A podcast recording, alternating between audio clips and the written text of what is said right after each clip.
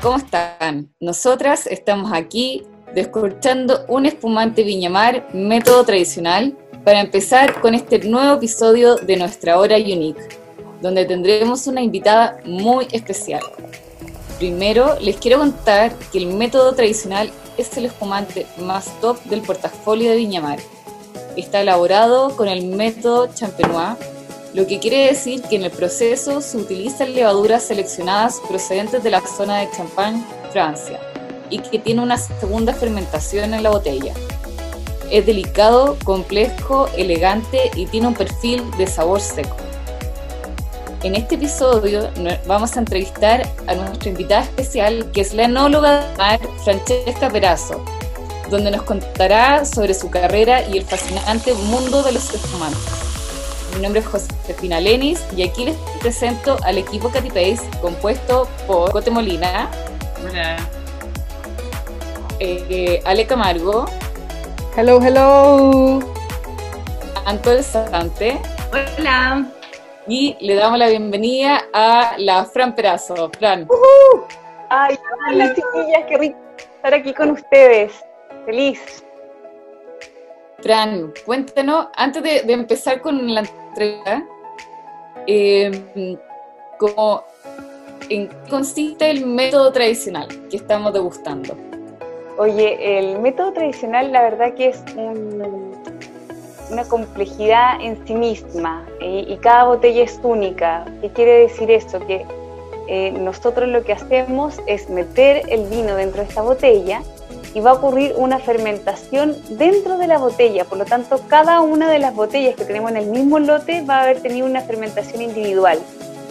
Y eso hace que sea tremendamente complejo. El tiempo que pasa en contacto con sus borritas finas hace que la acidez, que en un principio puede ser muy punzante y marcada, se vuelva mucho más redondeada y suave en el paladar dando también como notitas de, típicas de las levaduras, como el pan tostado, bizcocho, algo de vainilla. Un saludo, ya, salud todas. Aquí un saludo antes de...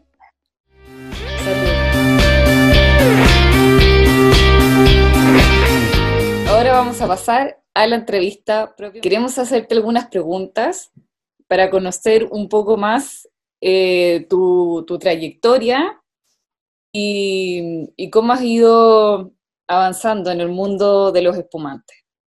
Entonces, lo primero, ¿cómo te formaste? Eh, antes me da risa cuando siempre hablamos de trayectoria, porque es como que hablaran que tengo, no sé, 60 años. Eh, y en verdad estoy, estoy partiendo, estoy aprendiendo, pero claro, partí formándome profesionalmente como ingeniero agrónomo de la Universidad Católica y ahí hice la especialidad de fruticultura, fíjate primero, y después hice la de enología. Me enamoré de vino y me empezaron a cautivar las burbujas de la primera clase que tuve de espumantes. Y yo creo que de más chica antes también, más aún. ¿Y cómo se, cómo se, te ocurrió? Porque ya tú entraste a estudiar eh, agronomía y nos contábamos un día que, que, tu interés iba más por la fruticultura. ¿Qué, la verdad que llegó a la enología? Mira, siempre me habían encantado los nogales. Tenía una obsesión con los nogales y los otros frutales que me encantaban eran los paltos. Pero eh, mientras estudiaba en la facultad, tuve una lesión en la espalda y tuve que congelar un semestre. Entonces quedé con ramos dados.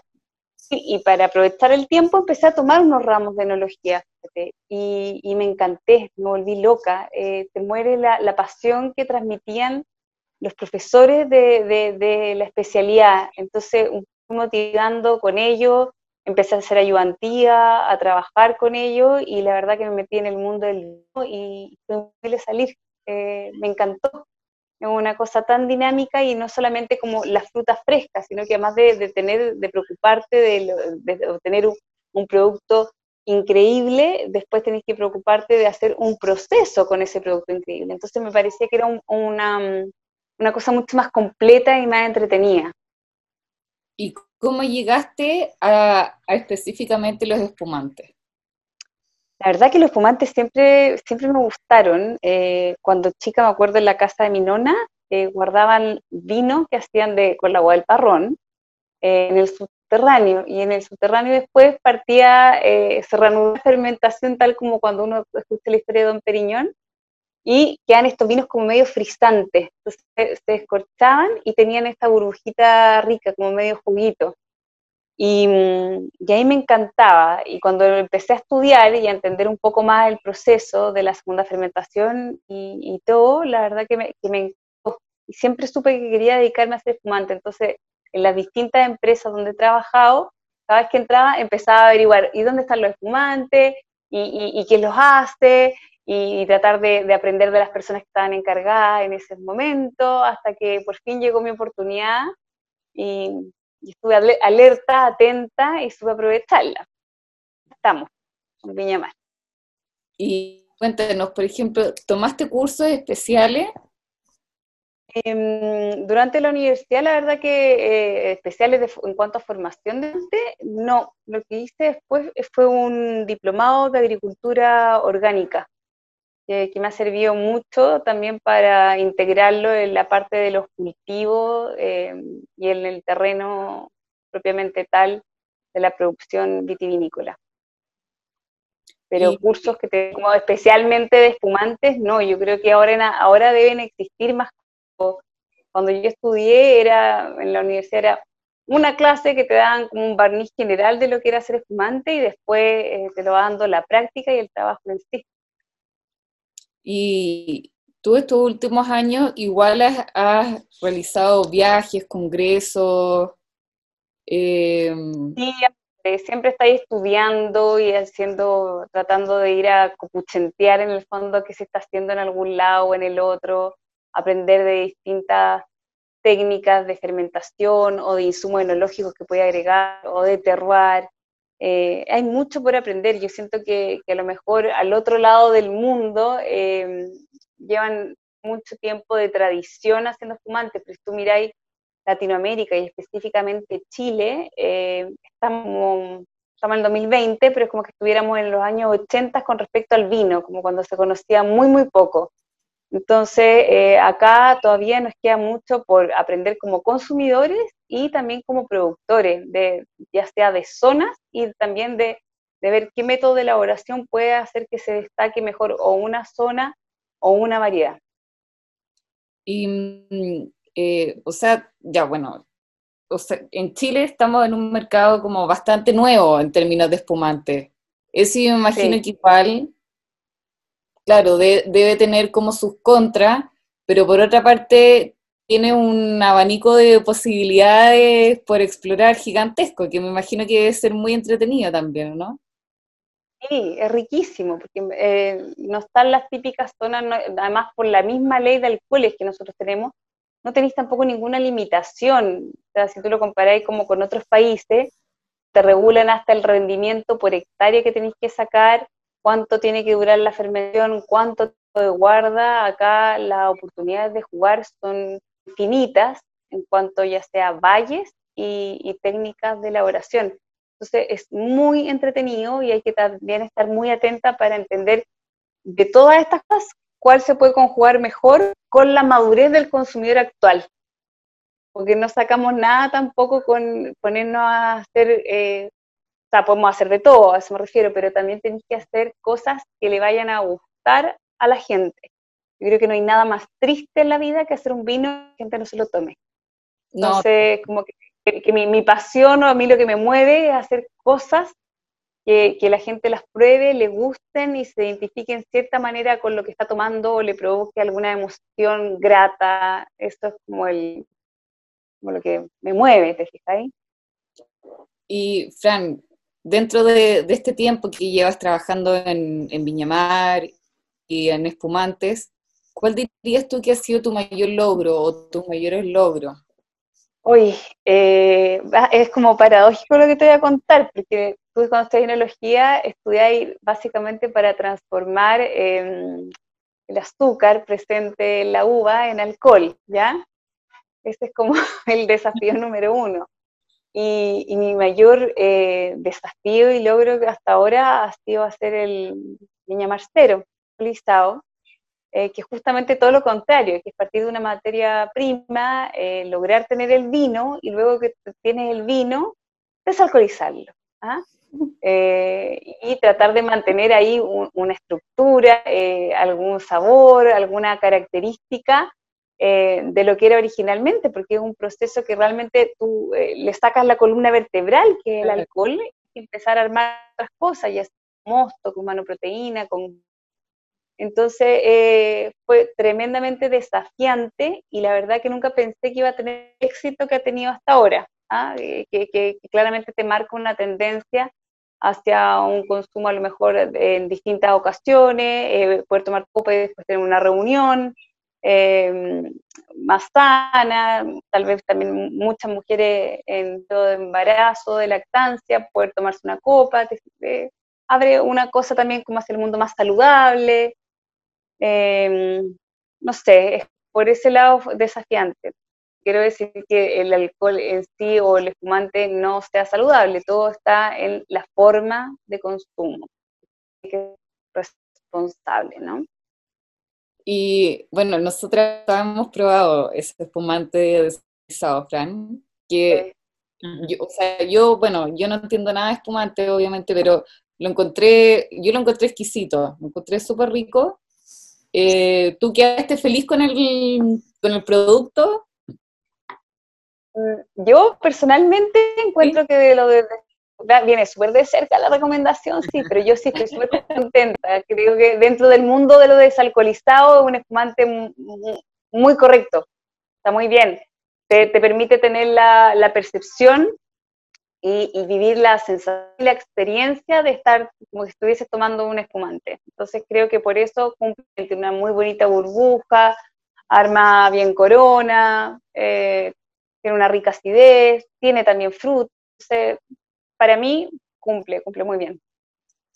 Y, ejemplo, esto de, mm, desarrollar y ampliar el portafolio de espumantes de Viñamar, porque en el último tiempo ha crecido bastante, o sea, se ha ampliado bastante en diferentes eh, tipos de espumantes, ¿o no?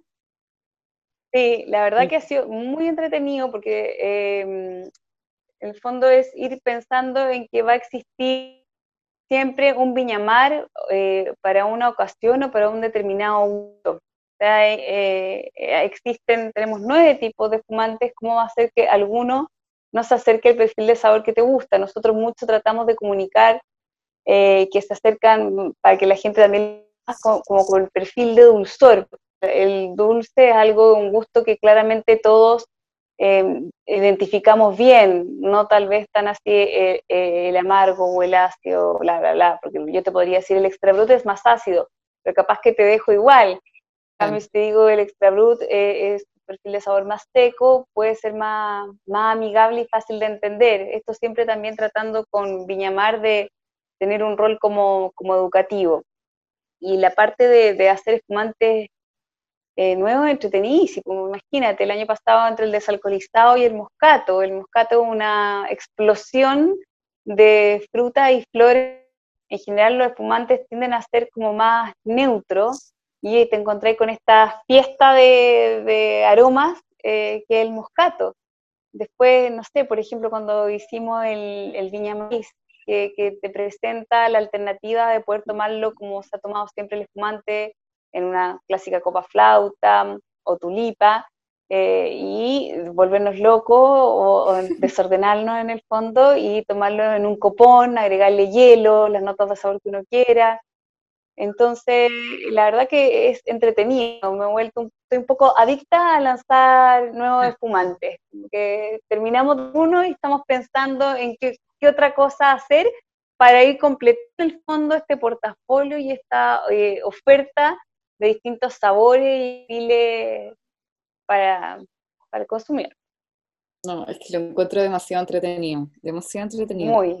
Es como tipo, imagínate tú cuando van a, van a sacar alguna colección nueva. Sí, totalmente. No, sí. O sea, y, uno dice, ya tengo todos los jeans, pero siempre hay un jeans que le puedes tener, va a tener un corte distinto, un botón distinto, esto es igual. Entonces, la verdad que es una cosa que uno se vuelve adicta y cuando te preguntan como, bueno, ¿y cuál es tu regalón? Pucha, que cuesta elegir, que todos tienen un detallito o algo que te gusta. Totalmente, totalmente. Oye, Fran, y te queríamos preguntar cómo, cuéntanos sobre algunos mitos de los espumantes. Que típico que dicen que no sé, que cuando uno toma espumante eh, te duele más la cabeza, por ejemplo, como no sé, cosas así. Sí, ese, es, un, ese es, un, es un clásico. Eh, el dolor de cabeza sí puede ser, pero podría ser también, por ejemplo, con un vino blanco, porque en general los tanto vinos blancos como espumantes pueden tener mayor cantidad de metabisulfito de potasio. Ahora, ¿qué es el metabisulfito de potasio? Es un preservante y antioxidante que se le pone a los vinos blancos sobre todo para eh, que preserven mejor su aroma y evitar que se pardeen, o sea, que se pongan oxidados. Y eh, hay gente que es más sensible a esto. Ahora, todos los vinos tienen este compuesto, porque las mismas levaduras dentro de su metabolismo lo producen y nosotros además lo agregamos de forma externa. Entonces, eh, puede ser que sea mm, porque son más sensibles a eso y también porque el vino blanco o el espumante se toman fríos. Y el alcohol, cuando tú tomas mucho alcohol, produce deshidratación y eso hace que te duela la cabeza. Entonces, ojo también con las cantidades, ¿ah? que, la gente a veces, ¡ay, que esto me, me, provocó dolor de cabeza, me cae muy mal! Ya, pero ¿cuánto tomaste? o, mientras tomaste, tomaste agua, la recomendación siempre es, mientras uno está tomando alcohol, también es hidratarse. No nos olvidemos de eso. Eh, ese es un súper mito. Eh, el otro mito que, que, que, a mí como que me da un poco de mono y me carga y lo bueno que ya se está pasando era como del, de esto que el espumante es como para la gran ocasión, o el brindis, o para el matrimonio, o no sé, para cuando eres alguien de, de, de su estudio. Basta, o sea, descortemos la ciudad, eh, creémonos instancias de disfrute, eh, tomemos espumante eh, de forma responsable y bien, eh, hagamos de cada día una celebración y no nos encasillemos solo en, en, estos como eventos puntuales. Ahora, si queremos algo más, como va a ser uno dice, entonces, ¿y qué queda para el momento especial, especial? El método tradicional. Ahí cuando... Por ejemplo, ya. Yo tenía una tía que me eh, decía como cada, yo tenía una tía que me decía como, con cada celebración siempre tengo un espumante en la nevera. Eso era hace mucho tiempo y ahora le digo, tía, ahora siempre tengo un espumante en la nevera y siempre me genero una celebración para abrirlo. Entonces ahí te tomo la palabra. Perfecto. ¿Qué ha pasado ese mito? Porque igual la gente ahora toma espumante, o sea, que ya no, no espera la ocasión especial. Como que pasó a ser como parte de, de los momentos sí, porque... día, no, no un momento tan especial y tan grandioso. Exacto. Y lo que pasa es que genera, a ver, que, no, que no se pierda que es especial, porque es entretenido el hecho de descorchar, ya es entretenido. Yo creo que ya eso genera como un ambiente como festivo. ¿ah? Al tiro como, que sale la palabra... O algo. Al tiro como que sale la palabra salud. Apenas suena un corcho, ya todo el mundo dice salud. Claro. No, no, no pasa lo mismo con los Exacto, otros ya, Sí, sí, pero también, eh, además del salud, pensemos en que, este, este espumante nos puede acompañar a lo largo de la comida, no, no es solamente como para hacer el brindis y ya está, Exacto. sino que eh, también pensémoslo en que es algo que nos puede acompañar, partir como un aperitivo o un brand y acompañarnos después a lo largo de toda la comida. No es, no es solamente eh, el brindis, o el puntapié inicial. ¿ah? ese, ese, también es, como un mito. ¿ah? Y otro eh, que no es tan mito, sino que, que, es cierto, es que hoy como que me tomo un espumante y como que me, me subiera la cabeza o me curo más rápido. Eso es verdad porque esto es un alcohol que tiene anhidrio carbónico y el anhidrio carbónico hace que las membranas, la enzima, en el fondo todo lo que actúa en nuestro sistema digestivo se vuelva más permeable. Por lo tanto, el alcohol va a ingresar más rápido a nuestro torrente sanguíneo y eso va a hacer que tengan como la sensación de que sube la cabeza. Por eso siempre el espumante eh, también tiene que ir acompañado con algo de comer, o no mm. con la guata vacía. No, ¿ah? manera. Oye, yo tengo una pregunta también para que no desmitifique o diga si es verdad. Efectivamente, eh, tiene menos calorías y es más light, porque ponga dieta y el tiro digo, chao con los otros tragos, me tomo mi espumante. Entonces, al final, claro, ¿cómo está en relación con un vino o, no sé, con otros alcoholes? ¿Efectivamente tiene menos calorías? efectivamente tiene menos calorías. ¿Por qué? Porque el alcohol sigue la misma ruta metabólica que los azúcares y los carbohidratos, la misma, o sea, la misma con chocolate, la misma con pastel. Entonces, si a dieta y me tomo una piscola, no funciona. En cambio, el espumante dentro del mundo de bebidas alcohólicas tiene menos graduación alcohólica, por lo tanto, tiene menos calorías. O sea, no es un mito, esto es real. Súper. Que las que están a dieta no se, no. se tomen la botella completa, pero con responsabilidad. una copita eh, no, no, va a pasar nada. No, yo creo que no vale ni siquiera en calorías, no equivale ni a la salida semanal. Así que tranquilas. Oye, bueno saberlo, ¿ah? Bueno saber todo esto. Bueno, a mí me encanta lo espumante. Yo así abiertamente prefiero tomar espumante que, vi, que vino en general, por ejemplo, igual a veces tomo también, o que otros tragos también como tragos más largos, qué sé yo. Que una piscola, de todas maneras, de todas maneras que sí. Que me, encanta, me encanta, me encanta que como su efervescencia, como las burbujitas, me, fascina eso, que sea como liviano, y, y me encanta, por ejemplo, ahora que mm, el Viña Marais, me ha encantado tomarlo así, en copón con harto hielo o hasta en un vaso de estos vasos que son como, como una copa que uno le saca el... Sí, el, fondo del pie. El pie. Y eso con harto hielo encuentro que es exquisito, demasiado rico. Queda, una cosa como bien fresquita, liviana, muy... Es verdad eso. Que sabéis que esas son la, es la magia de las burbujas. Las burbujas te, potencian eh, el frescor, porque potencian la acidez que tiene el, vino en sí.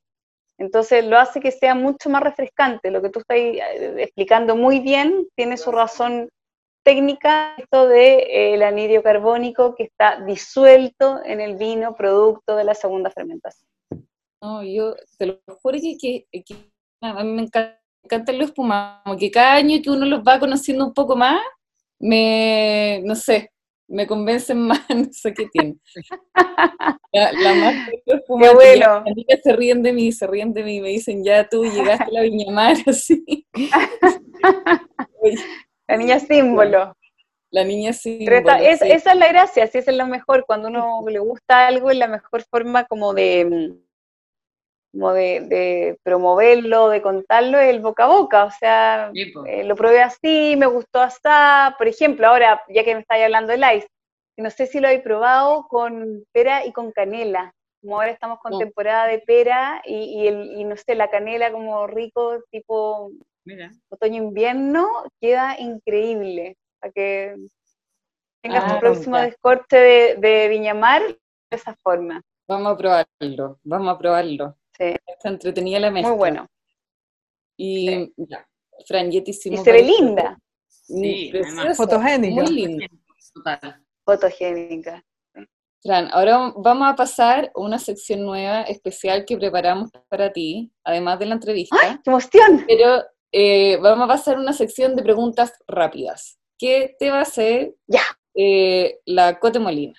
Así que empezamos. Estas son respuestas rápidas, Fran cortas. Ya, me concentro, me concentro.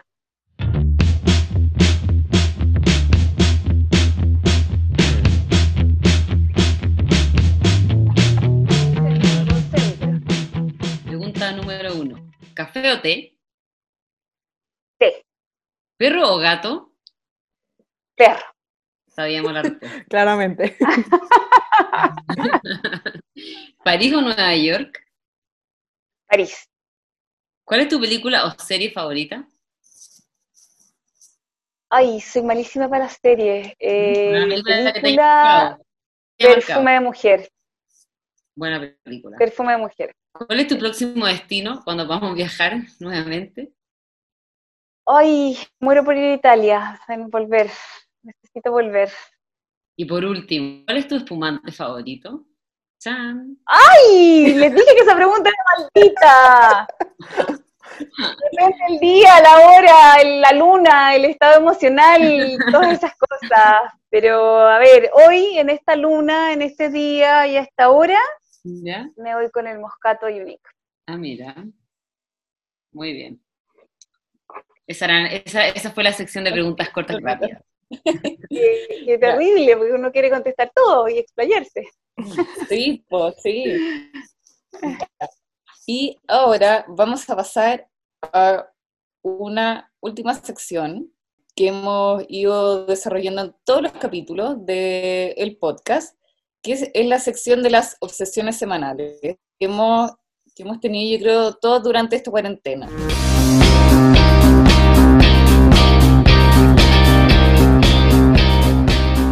Em, así que, Fran, estamos esperando a oír tus locas obsesiones de cuarentena. Cuéntanos. Mira, te cuento un poco. Eh, la verdad que yo vivo en Isla de Maipo, no hemos tenido mucha cuarentena. Eh, nos ha tocado, la verdad, que bien livianito comparado con el resto. Pero desde que estamos en cuarentena estoy con, un, con una obsesión severa por las sopas. Eh, yo estoy yendo a trabajar igual, voy a la bodega, llego, tengo que cocinar y eh, estoy haciendo sopas, me dio por hacer sopas. Ese consiste en el menú semanal de sopa 1, sopa 2, sopa 3, sopa 4, de betarraga, de zanahoria, de camote, de puerro, de espinaca, pero todo así de verdura. Y además que como agosto encuentro yo que es el, lejos el mes más helado de todos, está exquisito además para estar tomando sopita. Oye, yo diría que es como, como la, improviso, la, la improviso con lo que tengo. No, no, no. traté de, traté, traté de jugar con la receta, porque esto de la sopa no es que se imaginen yo que estoy acá revolviendo, la maquinita que hace sopa especial. Ah, Entonces es como con lo que tengo, traté de hacerlas, pero obvio que no tenía nada. Y, el único tips que les voy a dar es no ocupen nunca las sopas, en el fondo, como estos aliños que vienen en polvo. Por ejemplo, la otra vez me ocurrió hacer una, de zapallito italiano con estragón, pero le eché el estragón en polvo y dejé la embarrada. Ahí con mi, mi dote gourmet y, el buen gusto y el equilibrio en boca y cosas, no sé la punta del Así que, nada, me queda todavía cuarentena para seguir puliéndome, no me la va a ganar, ¿ah? pero, pero, pero eso es poco ¿Y ustedes qué onda? ¿Qué hacen? Cuéntenme. Eh, ya, a ver, Anto, cuenta tu, tu mi obsesión, esta vez es demasiado distinta a todas mis obsesiones. Ustedes saben que yo siempre tengo una obsesión rara, eh, esta vez muy distinta, y sigo obsesionado con ella hasta lograr mi objetivo. Yo, para los que no saben, tengo una guagua de 11 meses, que es el tercero, y que duerme, pero así lo mal. Lejos mi guagua más difícil con respecto a los otros, en cuanto a llanto y en cuanto a dormir. Y nada, como que yo estaba en un estado muy madurar al sueño, se le va a pasar, se le va a pasar, se tomaba su litro y medio de mamadera en la noche, y yo me levantaba en estado zombie, y dije, bueno, en algún minuto pasará. Y hablando con una amiga que es coach del sueño, ella ah. tiene un estudio y se dedica hoy día a asesorar familias que sus hijos duermen mal, y hay millones de técnicas. Al final, sí, al final el sueño es un entrenamiento, ¿cachai? Que tú vas madurándolo. Entonces me puse a estudiar, me puse a estudiar, así mateamente, hoy día tengo la temperatura exacta con que tiene que estar la pieza por si el cabro se, se destapa, lo pongo con un saco, me compré una máquina que tiene, no sé, como ocho sonidos, y, pongo, y le pongo ruido blanco, ¿cachai? Y le pongo ruido de mar, porque como que así incorpora como un poco el, el ruido al sueño, y el ruido del resto de la casa como que no, no, no, no, se despierta. Bueno, la cosa es que yo no sé si esto chino, no sé si lo hipnotizarán con esta máquina, pero en verdad igual funciona, igual funciona. Y, mi marido me dice, tráete la acá. ¿Ah? ¿Lleva niño más grande? Yo creo que sí, yo creo que sirve porque al final es como sentirte en la playa, ¿cachai? Un ruido que te acompaña. Mm. El guatón me dice como tráete la máquina, ah, subimos la calefacción para sentirme un rato como, como en el Así es. Y bueno, estoy trabajándolo porque al final, claro, ya no me levanto ocho veces, me estoy levantando tres, pero estoy obsesionada con sacar adelante el sueño de Borja y yo sé que lo voy a lograr, porque si no... Ay, sí.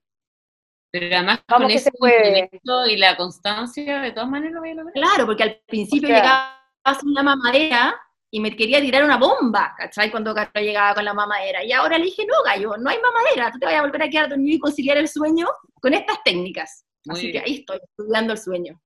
con esa mamá tan matea, obvio que lo va a lograr. Sí, pero, pero la de la temperatura y eso, ¿cómo lo sabéis? Porque, al final, obvio que igual todos los niños se destapan. Entonces, como para evitar cualquier tipo de despertar, que no esté bajo control, como que ya, siempre va a estar la calefacción, esa pieza dice que es la más caliente, entonces, claro, eh, duerme como con un, al final con un saquito, eh, no tan abrigado, ¿cachai? Entonces, como que ahí voy jugando mm, como con el tema de temperaturas, por si se, ¿cachai? Por, en el caso que se destapen, que siempre ocurre, ¿cachai?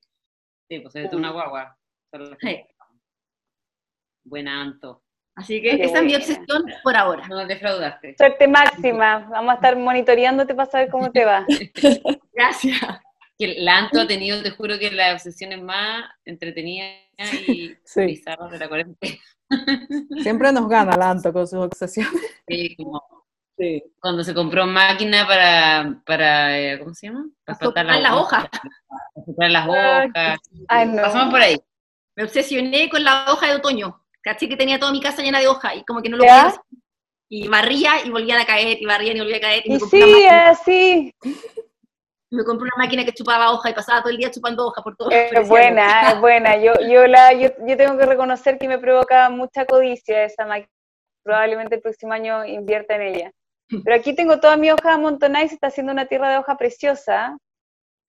linda, linda, así que vale la pena. Una casa campo allá, pues, Claro, sí, yo tengo el, tengo el espacio, entonces acá nada se pierde, todo se reusa, todo se transforma. Eh, ¿Y qué haces con la tierra de hoja, Fran? ¿La juntáis como en un, en un cerro? Junto toda la hoja a un montoncito y después la mojo le mantengo la humedad y, lo que tenéis que ir haciendo es metiéndole un poco de aire. Tú te morís, tú vayas ahora, por ejemplo, y le sale un mito a, esta como pila de hoja que tenéis, pues empieza una fermentación, la loca de las fermentaciones, empieza una, fermentación dentro y se empieza a descomponer. Y de ahí sale la, tierra de hoja después, porque la ocupo para mis maceteros, para para todo.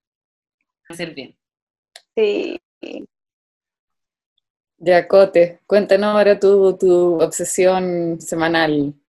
Ay, mi obsesión semanal, ya. Eh, tiene que ver como un poco con la tema skincare esta vez. Eh, igual ha sido un tema que como que, o sea, siempre me ha interesado, pero como que ahora en la cuarentena, como que teniendo como la oportunidad de profundizar un poco más en más tiempo hacer la rutina y eso. Eh, por recomendación de una amiga que una vez hice un curso y que además como, como influencer, fui a hacerme una pieza de cutie donde la cosmetóloga de la Tonka Tomisic, que no se imaginen que así como ultra fancy de cara, pero es demasiado buena. Eh, esta galla, esta señora ya se llama Irina Miroshnik y es cosmetóloga que ella es rusa, llegó a Chile a trabajar, porque ella trabaja en Lancôme Internacional y llegó a Chile como a formar uno de los centros de Lancôme. Entonces, ah, bueno, es demasiado apasionada en el tema, sabe demasiado además. Y ella como que, como cruzadas, son como tema de los, poco los temas de los masajes faciales. Entonces como que tenía esta, tiene esta limpieza de cutis más masaje facial. Entonces, obviamente me lo hice por recomendación de esta la niña de la Camila, y es que realmente espectacular. Igual yo escuchando harto de los masajes faciales, uno los veía como en Instagram, como en personas como, como que saben del tema skincare, cosmetólogas, que es como la nueva tendencia un poco, que igual ha existido desde siempre, pero como que ahora ha agarrado más vuelo de nuevo, como dejando un poco de lado las máquinas, como láseres y cosas, como volver como un poco a lo, a los orígenes como por el poder que tiene el masaje, un poco de complementar las rutinas que uno tiene, todos los productos que uno se echa, como que este es un gran complemento para todas esas como cosas que uno quiere lograr, por ejemplo, la línea, eh, las patas de gallo, las arrugas en la boca, eh, las ojeras, entonces existe como masajes especiales como para cada zona. Y que la idea es que uno se lo pueda hacer a sí misma, o bueno, obviamente que también puede ser yendo a una profesional, pero la idea es que son masajes como que uno se los puede hacer también, como complementan, no todos los días, o cuando uno pueda. Y bueno, esta niña tiene, eh, además trae una, una, una marca de crema rusa, por lo que también contó la Camila, que la cometología, o sea, todo este tema de la cometología rusa es como tan increíble o más que la coreana, que es como que está más de moda, que se sabe, se sabe más. Y también me como un par de productillos, eh, una crema facial que se llama Revitalizing Anti-Age Facial Cream, que es muy rica, una textura ligera y en verdad se siente pero muy rica. Y una CC Cream que eh, tiene como color, pero es como, se adapta a cada color. Entonces uno no se siente como maquillada, pero sí te, como que te tapa las imperfecciones eh, y, se ve como más, la cara se ve un poco, un poco más, más como, no plana, pero como tersa, por así decirlo.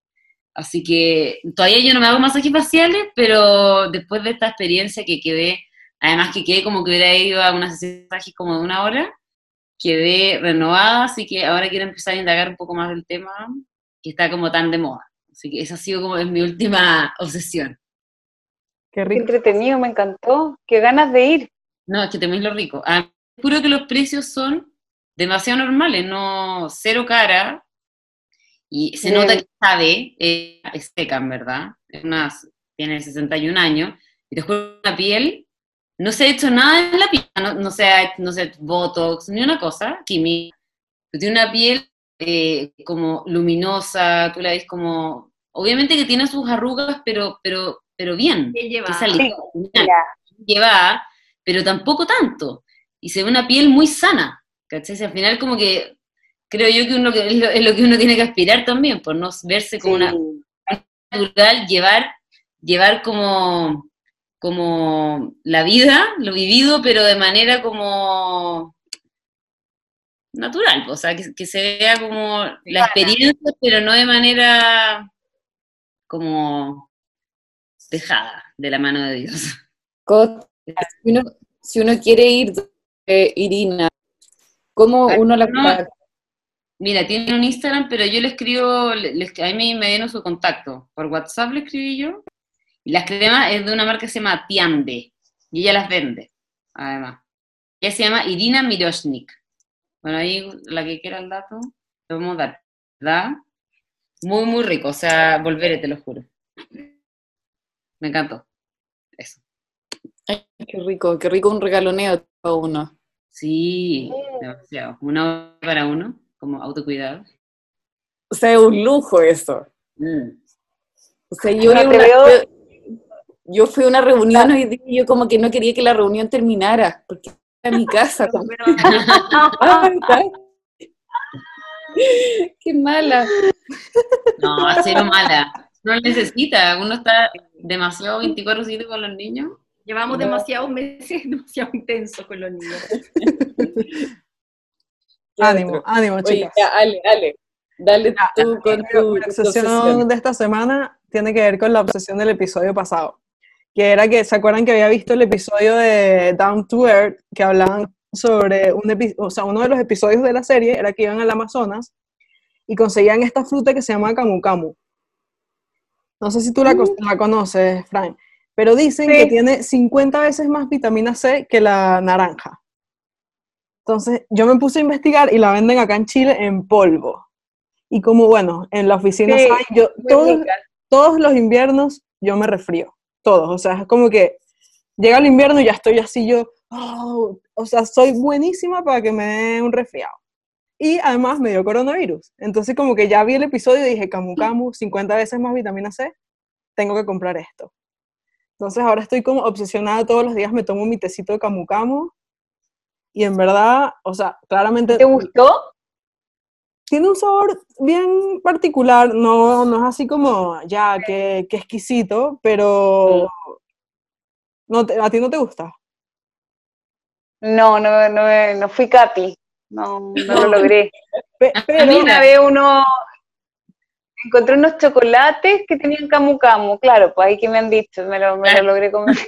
Pero, pero, así como el tecito de camu camu, no, no. Sí, no, yo, no soy capi, por eso le preguntaba. Sí, lo, que hago es que si, por ejemplo, me hago un batido de proteína, le echo un poquitito y como que pasa un poco más, ah, bien. más, piola. Pero como que bueno, después de que me dio coronavirus quedé como un poco obsesionada con el tema de que si me puede volver a dar, entonces fue así como ya, vitamina C, pero si te dicen que tiene 50, 50 veces más vitamina C que cualquier alimento del planeta, yo dije ya, esto es lo mío, y es que como, sí, de, dele.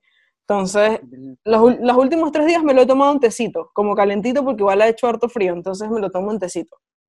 Pero dicen que puede funcionar para batidos, para, no sé, si de repente te haces, porque viene en polvo, entonces si, te haces un pancake, le puedes echar, le echar a, como la masa, o cualquier preparación que sea así como de, de masa. Entonces le aporta esa vitamina C que yo creo que en este momento es demasiado vital reforzar el sistema inmune, además tiene antioxidantes.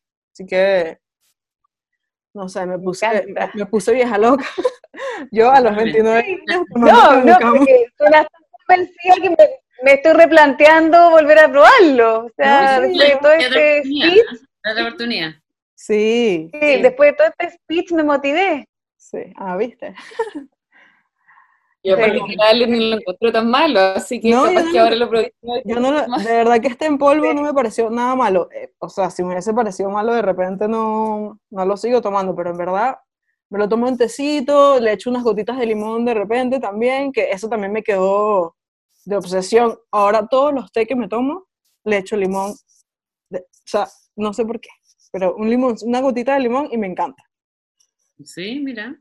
No sé. No Con la cascarita del limón, la caliente también. Sí, también. Entonces, esa es mi obsesión loca semanal. Quizás me dure como los próximos meses. como el verano. Es muy sana tu obsesión. de la opción, que son van y vienen. Eso es lo divertido. Sí, si fuera sí. la misma sería fome. Uno cambia todo el tiempo la obsesión. Uno las, o las agrega y sigue con las anteriores. Ay, es lo peor, yo creo. No sé, yo no sé si te veo una hora y media todos los días con tu masaje no, facial. No, no, no, no. El masaje facial con suerte, con suerte dos minutos, pero ir de ah. repente. Ya, José, cuéntanos tu obsesión. Yo, ya, a ver, mis últimas obsesiones son como, son un poco más fome. O sea, bueno, no sé si fome, pero to todavía no las pueden ver materializadas porque esta última semana tirar de piquero eh, a ver la colección primavera-verano. Eh, por la pandemia, pandemia, comprar telas no era nada de obvio, así que que ponerme muy ingeniosa, eh, ya que varios proveedores que estaban ofreciendo unos géneros preciosos, pero que llegan en bastante tiempo más. Y, pero yo necesitaba telas más urgentemente, así que tuve que eh, salir a la vida a comprar género, que fue, fue como bien folclórico, porque en verdad casi que me tuve que pelear por los rollos de género. Eh, pero ya, ya en el fondo ya estoqueaba, me tuve que, nada, pues tirar un piquero eh, a armar la colección más rápido que de costumbre. Así que nada, pues ahí ya, ya está tomando forma, ya estamos empezando a, a, a ver varios como que hay que sacar, después hacer muestras, todas esas cosas. Y lo que ha sido muy entretenido es que me he ido metiendo en el tema de los estampados. Eh, que hay mucho, muchos géneros que uno los puede estampar eh, con sublimación, y, ahí como investigando sobre el proceso, cosas que se pueden hacer, así que van a haber cosas bien entretenidas para el verano. Eh, otra obsesión que me dio es que eh, ahora en la cuarentena, no sé, por lo menos mi niñita no he logrado que se pongan el maldito uniforme de colegio que les compré en marzo. Yo, yo veo en los Zoom y sus compañeras de curso se ponen varias el uniforme de colegio. ¿Ahí tiene que poner uniforme? No, no obligación, ah, pero obviamente para uno es mucho mejor que se pongan el uniforme, porque, no sé, yo por ejemplo en marzo les compré el uniforme nuevo a todos, ya estaban asquerosos todos los uniformes, así que les compré los uniformes, fue su buena inversión, y ahora los cabros no, nada, pues no lo están usando. van a quedar chicos, entonces como... Por suerte, una de las gracias de que tengo varios hijos bien seguidos es que en el fondo lo que le quede chico a la grande, la segunda lo puedo usar. Y el uniforme del tercero, que entró este año pre-Kindle, le va a quedar bien al que entra el próximo año pre-Kindle. Pero, eh, menos mal, sí, algo bueno de tener los niños tan, tan seguidos, que la heredad de Exacto, Y bueno, y el tema es que ropa le, le empecé a quedar como chica, algunas cosas, ya bueno, ahí nos ingeniamos por internet, pero me ha pasado que con mis hijas, que ya tienen, una tiene ocho, va a cumplir nueve, y una cumple siete ahora, como que no nos ha costado llegar a un punto de acuerdo de qué les gusta a ella y qué me gusta a mí, porque en el fondo uno ve unas tiendas que tienen unas cosas preciosas, como más, no sé, pues eh, españolas, de esa onda, eh, y mi niñita no hay caso, no le gusta.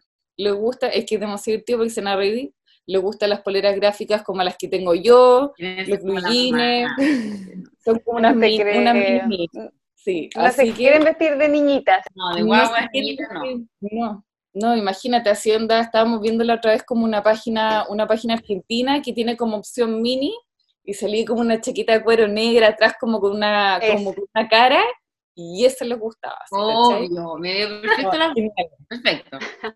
Así que varias, como varios de los géneros y de las telas que me van a llegar, vamos a eh, transformarlos también en diseños mini. Así, obviamente en una oh, colección completa, pero algunos ítems. Eh, como me, me, pasaba que cuando me llegaban las muestras, ella así me las robaban las muestras de género, les encantaban y yo como ya sé qué, y vamos a hacer, esto vamos a probarlo, en el fondo va, va a estar en pocas tallas, y vamos a empezar con un par de cosas para niñitas. O sea, me la imagino en llamas, y las modelocas van a ser. O sea, quieren ser las modelos, quieren ser las embajadoras, todo, todo, o sea, ya no, estamos, estamos, fregadas. O sea, hay una que ya de YouTube. Eh, van a hacer demasiado bien, van a estar ahí modelando la ropa.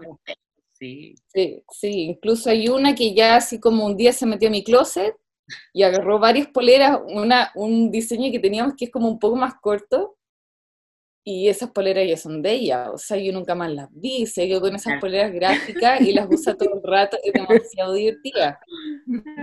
Eh, así que, nada, pues ahí eh, esto me dio pie a, ver esto nuevo. Así que esa es mi obsesión. Está buena la inspiración. Entretenido. Se viene, Sí. Así que ya no hay vuelta atrás. Ay, qué risa. Ya hemos contado nuestras obsesiones, ya entrevistamos a la Fran y ahora vamos a dar por terminado este episodio. Eh, esperamos que les haya gustado. Fran, esperamos que pasado bien en, este, en esta entrevista podcast Open Heart de Obsesiones. y comentarios, Muy bien, comentarios que tengan, cosas que nos quieran preguntar. Nos pueden escribir por direct message a nuestro Instagram y el podcast lo pueden encontrar en Anchor, en Spotify, en Apple Podcast y Google Podcast. Y hasta un próximo episodio. Chao. Chao, Fran, gracias por estar. Nos vemos. Gracias a ustedes, y La próxima vez voy a volver con más toques y más cosas entretenidas. Puedes volver con, otro, con otros fumantes. Puedes volver con otro fumante. Ah, Uno nuevo. Tú tranquilo. No.